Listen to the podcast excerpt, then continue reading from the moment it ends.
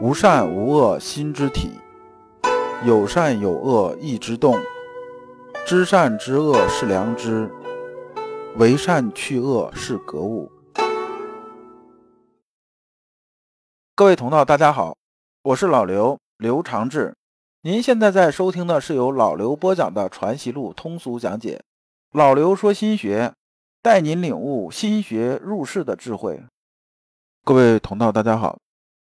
今天我们继续讲解《传习录》，今天的题目是事物进退应对依据，对应的《传习录》章节是一三六。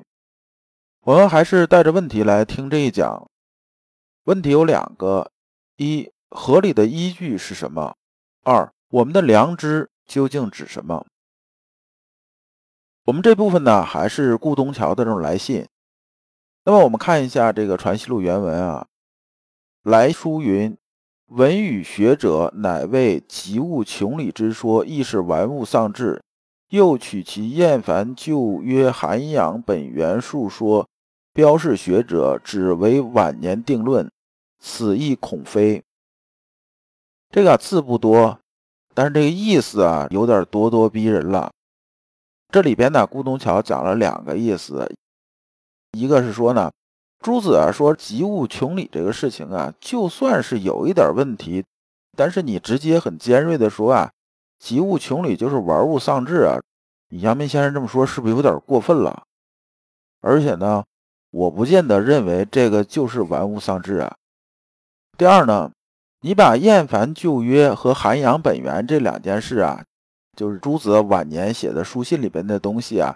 你拿出来跟别人讲说，你看朱子晚年这么写，就是说呢，朱子说我年轻时候说那东西啊都不对，晚年说这东西才对。拿这个东西来评价朱子这事情，是不是做的也有点过分了？那么呢，这里边牵扯到有三个这种概念，说一下。一啊，及物穷理，及物穷理呀，就是在其物而穷其理。其实就是说，朱子讲，所谓理在外物上呢，我们就要穷尽千千万万之物啊，然后就能得到其中之理，讲的就这意思。那么这里边呢，厌烦旧约啊，是出自朱熹的书信与刘子成啊这个书信集子里边。然后另一个涵养本源呢，是出自答吕子约书里边。下面啊，我们看先生是怎么回答的。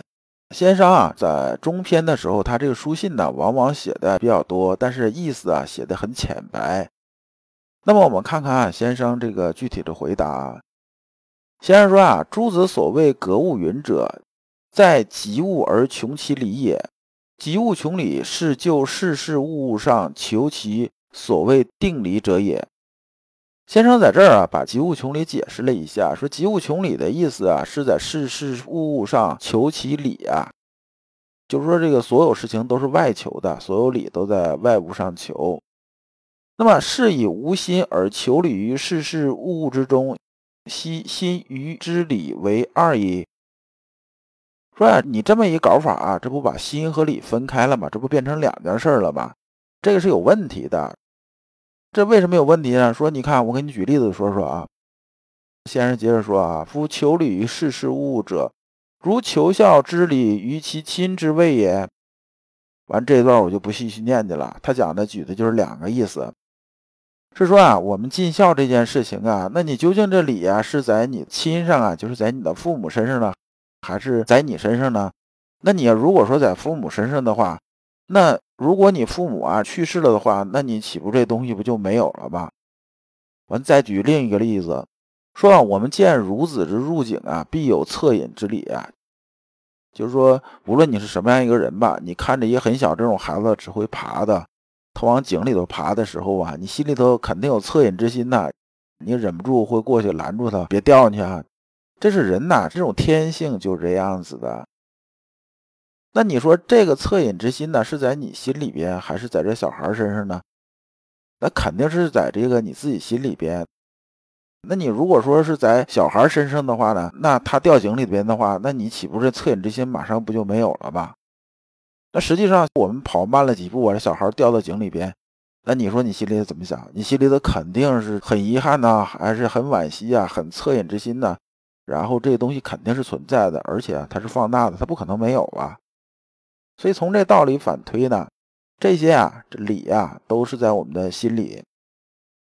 那这里边有个典故啊，就是其祸不可以从之于景矣。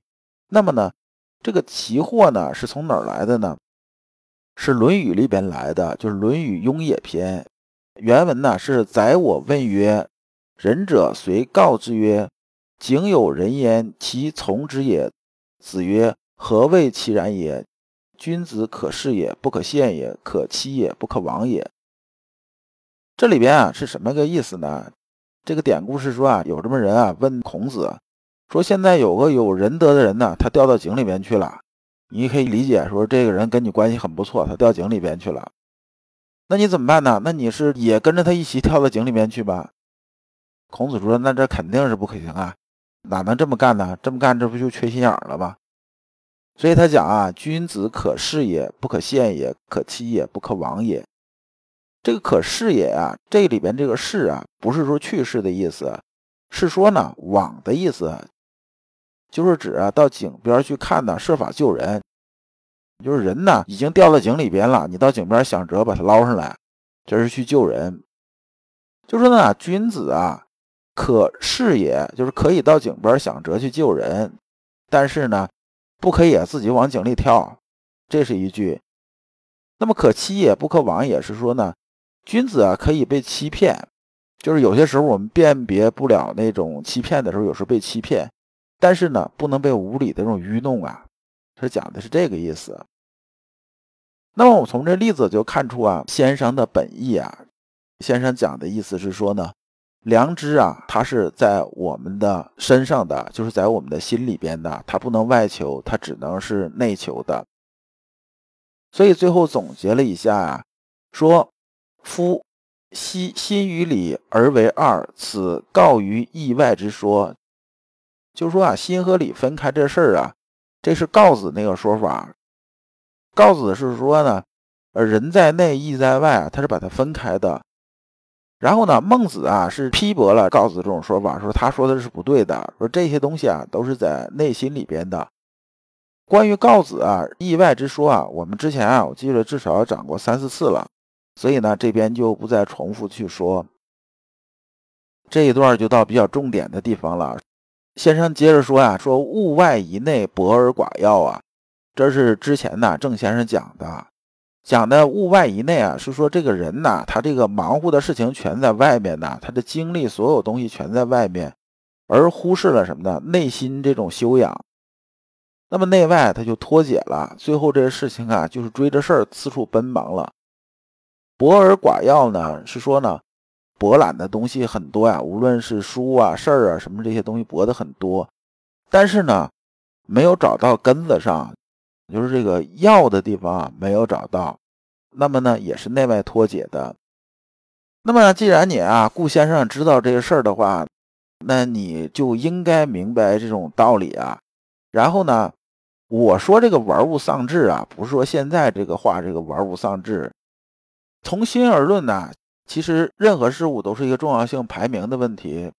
比如说啊，你给这人打电话说：“哎，你这个周日有时间没？有时间咱出来喝喝酒。”啊，那边说：“哎呀，不行不行不行不行，我这边这个周日有什么什么事儿。”但是呢，反过来呢，如果是他老板给他打电话呢，说：“哎，我这边那个有这么个重要客人呐，周日你接待一下。这个我跟你说啊，接待不好，年终奖没了啊。”他马上就把所有事情全推开了，那马上就什么事儿都没有了，那就这么一个事儿了，他就马上过来接待这客人了。这其实啊，就是一个重要性排名的问题。他觉得这事情非常非常重要，放在第一位的，那他就会把他的时间资源呢和其他资源都倾斜到这一面，他就有时间了。那么先生讲这个玩物丧志啊，讲的意思是说呢，不是说啊外边的事情不能做，是说呢。我们的心体啊里边呢也有个事儿的排名，就是有有这些事物的这种排名。那么我们是不是啊把这个良知啊排到老大的位置？就是这个英雄排座次嘛，他是不是老大的位置？他是不是说了算？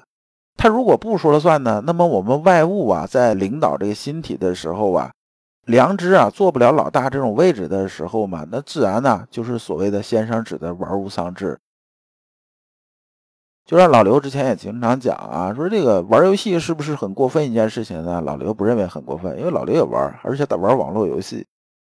但是呢，我玩游戏什么呢？是不耽误正事儿啊。